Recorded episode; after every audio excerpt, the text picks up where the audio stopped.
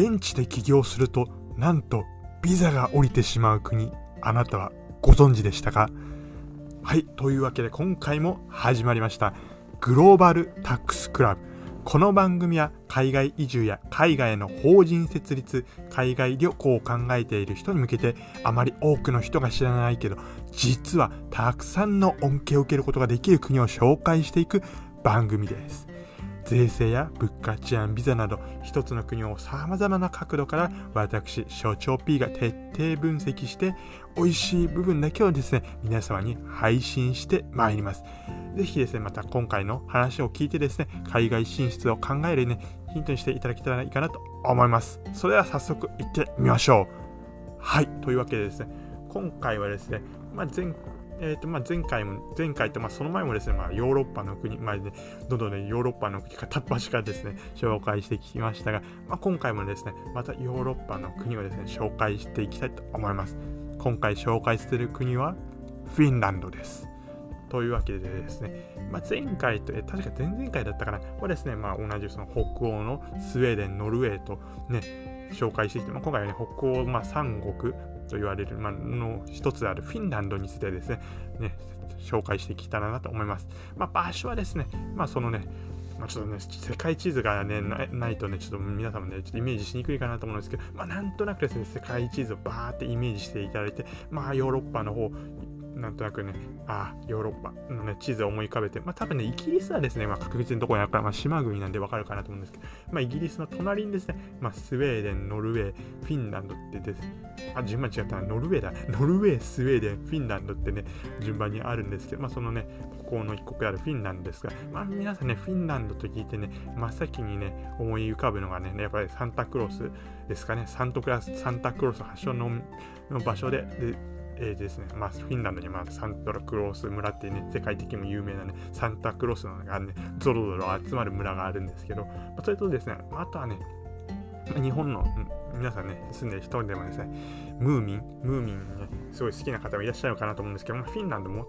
ムーミンはですね、元はといえばこのフィンランド発祥であります。まあ、そんな感じでね、まあ、北欧の、ね、国ということでね、まあ、スウェーデン、ノルウェーに引き続き、フィンランドということでね、まあ、またこちらもですね、まあ、自然のあふれ、自然にあふれるですね、豊かな、ね、国でありますが、早速ですね、早速ですが、今回ですね、フィンランドの税制からまたですね、いつも通り説明していきたいなと思いますが、まずフィンランドの所得税ですね。所得税はですね、まあ、これ実はですね、フィンランド所得税3つありまして、国税、地方税、境界税というの3つなんですね。まあ、それぞれ説明していきますと、まず国税。国税ですね、最大31.25%の累進課税制度になっています。まあ、国税はですね、まあ、その名の通りですね、まあ、政府に対して、まあ、フィンランドの、ね、政府に対して納める税でですね、まあ、所得に対してですね、最大31.25%かかっていきます。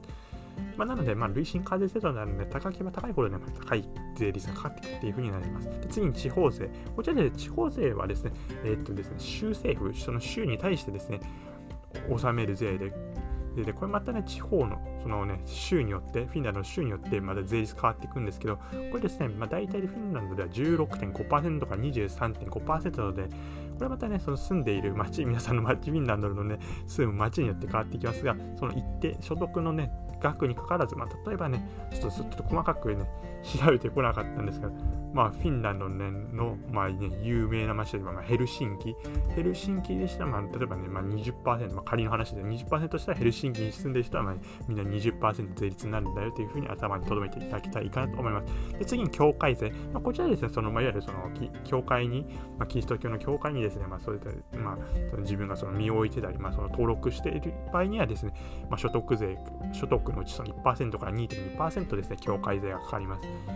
まあ、とにかくね、所得税というふうをね、いろいろ見てきましたがね、まあ、国その国に対しても納めるし、州に対しても納めるし、さらには教会に対しても納めって形になりますよね。まあ、トータルで言ったらね、かなりのね、ね、税になっているかなと思います。で、次に法人税。法人税はこちらですね、20%, 20であります。で、次に消費税ですね。消費税、えー、フィンランドの消費税ですが、こちらですね、消費税24%です。で確かにですね、まあ、日本の消費税、まあ、10%と比べれば高い税になりますが、まあ、フィンランドですね、まあ、もうですね、ちゃんとですね、まあ、日用品とかね、必需品に関してはですね、まあ、軽減、はい、軽減税率が適用されています。まず食料品とレストラン、こちらに関してはね、フィンランド14%になります。で、またですね、書籍とか医薬品、ホテル、交通機関などはですね、消費消費税、軽減税率適用されて10%になります。まあ、なのでですね、まあ、その一部のその日本その必需品に関してはね、まあ、さほどね、重税、まあ、多くね、実税金のかかってこないんでっていうふうにね、頭に留めていただきたいかなと思います。まあ、ここまでのですね、まあ、所得税、法人税、消費税の話聞いて、まあね、まあ、ちょっと高いなって思われた方多いと思うんですけど、やはりですね、まあ、今までのその北欧の、ね、紹介してきた国国々、スウェーデンもノルウェーもね、税金高かったですけど、まあ、その分ですね、いろいろサポートを、恩恵がね、受けられてっていう、いう面がありましたが、これもですね、今回紹介するフィンランドも同様にですね、大きな恩恵をね、政府からね、受けることができるんですね。例えばですね、教育費、こちらですね、その小学校入学する前のプレスクールからですね、まあ、いわゆる日本で幼稚園みたいなところですね、プレスクールからその大学院までの教育費はなんとですね、フィンランド無料になるんですね。でさらにさらにですね、今、教材費、まあ、教科書でですね、とか、あとさらに教教給食ですね、給食。給食費もですね、なんとフィンランド無料になります。で、さらにですね、医療費、医療費、こちらですね、子供の医療費、18歳未満の人に関しては医療費無料になり、まあ、そうじゃない人でも医療費は年間の常勤は約9万円となっています。ですから、まあ、そういった意味で、まあ、教育の面でもそうです、医療の面でもこういった安定したサポートが受けられるってことなんで、またですね、こうね、安心してですね、まあ、長期的に暮らすことができるのかなと思います。やはりですね、なんかね、こうね、まあ、自分ちょっとまあ親父、親父、子供いるわけじゃないですと分かんないですけど、やはりね、親の立場からしたらね、やっぱ教育費ね、毎年何万円、何十万、何百万ってなってくるとね、やっぱそれだけでね、毎日毎日不安で不安でしょうがないっていうふうに、ね、なってくるかなと思うんですけど、まあ、こういうふうにですね、無料になってるとですね、あんまりその教育費の方を気にせずにですね、まあ、暮らしていくことができるかなと思う、暮化していきますので、まあ、日々の安心にもつながっていきますので、やはりね、そういった意味でね、このね、国からのサポートっていうのは、ね、すごい大きいのかなと思います。で次にですね、治安と、えー、物価に関して見ていきたいと思います。こちらですね、フィンランドの治安ですが、まあ、治安の良さランキング見ていきます。第です。第、なんとですね、23位です。まあ、今まで紹介してきたイギリス、ドイツとか、あと北欧のですね、国々と比べたらですね、まあ、23位ということで、まあ、まあまあね、他のね、北欧とかの国に比べたら、ね、治安いいのかなって思います。まあ、実際のところですね、いろいろ調査したところ、重大な事件ですね、まあ、殺人とかそういった、ね、事件はね、あまりね、フィンランドでは起きなくて、まあ、事件として、まあ、そういうのあるとすれば、ねまあ、スリがちょっとあるくらいかなっていう感じであります。で、次に物価ですね。物価ですが、こちらですね、物価の高さランキングはですね、フィンランドは第19位です。で、日本がですね、まあ、物価の高さランキング12位なんで、まあ、若干ね、まあ、低いかなって感じなんです。まあ、さほどでですね、いろいろ調査していくと、日本とね、物価に関して変わらない形になっていきます。例えばですね、まあ、いつも通りそのハンバーガーの価格で比較していきますと、さあ、ここで問題です。フィンランドのマクドナルドのハンバーガーは一体いくらでしょうか？ちょっとね、時間も置きますのでね、皆さんね、頭の中で考えていただきたいかなと思います。ちなみにですね、他の北欧の国、スウェーデンはですね、10クローナ、まあ、132円でした。で、あとですね、その前回紹介したノルウェーですね。ノルウェーはですね、ハンバーガー219円でしたが、さあ、足してですね、フィンランドはいかでしょうか？それでは正解ですが、正解は132円でした。ということでですね、まあ、この前紹介したドイツもね、132円でね、まあ、スウェーデンも132円でね、まあ、フィンランドまだ132円とね、まあ、結構ね、もしかしたらヨーロッパね、この132円、まあ、フィンランド、まあ、通貨ユーロなんですけど、まあ、1ユーロ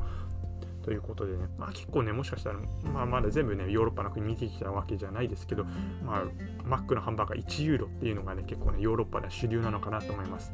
で、まあちょっと、で、えー、生活費ですね。1人当たりの生活費ですが、フィンランドではですね、まあ、大体10万円から20万円になってきます。で、さらにですね、まあ、中にはですね、その日本からまフィンランドに留学される方とか、あるいはですね、まあ、お子さんがね、ちょっと留学しようかなって考えてる人も、いらっしゃるかなと思うんですけど、まあ、その場合にはですね、生活費がですね、なんと1ヶ月10万円未満に抑えることができるできるんですね。まあ、と言いますのも、まあ、食費は、食材食料品に関してはですね、結構フィンランドの、ね、安価にその野菜とか果物が手に入るっていうのもありますし、あとはですね、まあ大学か、その留学の際にですね、いろいろ補助が下りたりするのと、あとですね、あれですね、寮とかに入ればですね、ぐっとですね、生活費が抑えられるので、まあ、もしですね、日本からそのフィンランドに、ね、留学する際にはですね、まあ、ヨーロッパいろいろ国ありますけど、まあ、フィンランド